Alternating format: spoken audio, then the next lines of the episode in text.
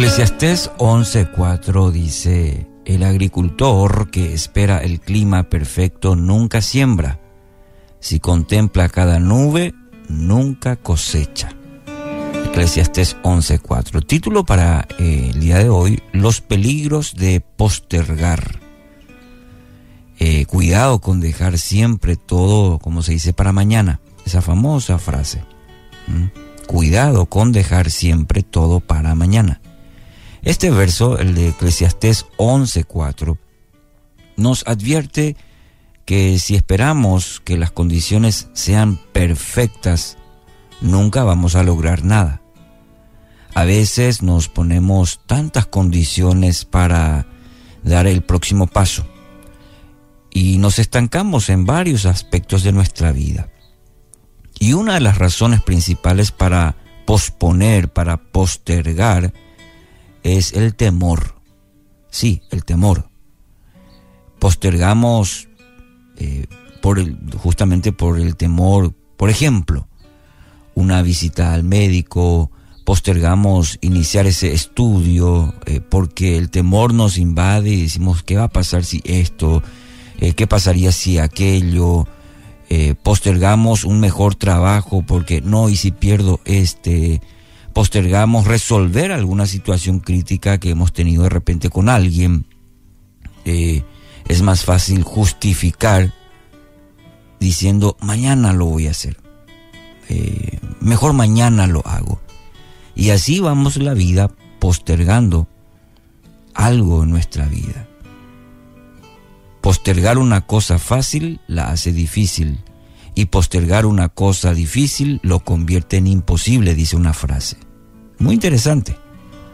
Y todos, de, alguna manera, por temor a enfrentar, vamos postergando algunos aspectos de nuestra vida. Y justificamos diciendo, bueno, mañana o la semana que viene o el año que viene. Entonces, postergar una cosa fácil lo hace difícil y postergar una cosa difícil lo convierte en imposible. Así que tenga mucho cuidado. Con ello, este, de la postergación puede convertirse en una atadura que lo paraliza. Le puede robar el gozo, le puede robar la paz, llevándolo a la ansiedad e inclusive a la depresión. Cuando siempre andamos postergando, en realidad no mejoramos la situación. Al contrario, se vuelve más difícil. En vez del temor, piense en los resultados de enfrentar la situación, de tomar la decisión de hacer. Va a resultar para bien en su vida, porque tanto su vida como su entorno cambian automáticamente luego de enfrentar la situación y no de postergarlo. A Dios le agrada la persona diligente. ¿Sabía?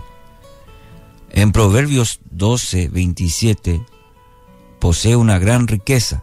Esa es la actitud que le agrada a Dios y la que abre mayores bendiciones eh, a su vida. Así que la importancia de poder tomar decisiones radicales en cuanto a, a no postergar. Y Dios bendice nuestras decisiones, Dios bendice a aquellas que tienen esa, ese deseo de poder enfrentar.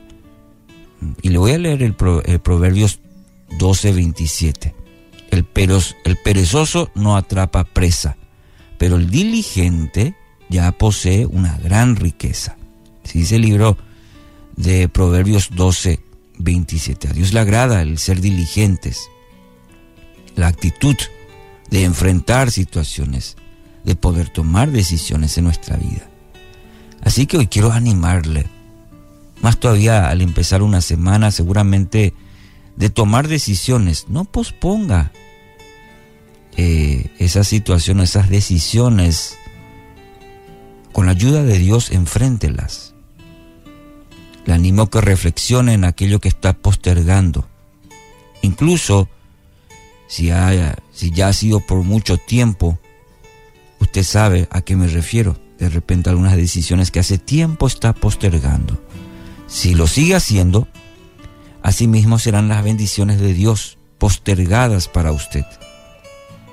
En la fuerza, en la sabiduría de Dios, como dice su palabra, determínese, enfrente la situación, no siga postergando.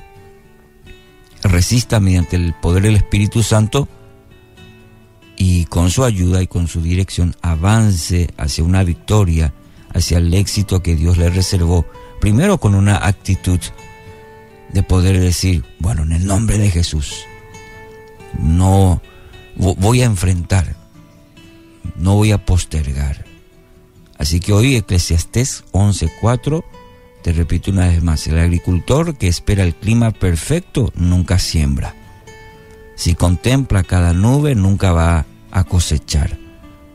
Los peligros de postergar. Está, está posponiendo algo en su vida.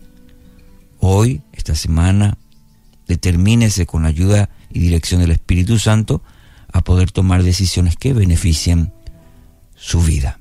Que así sea.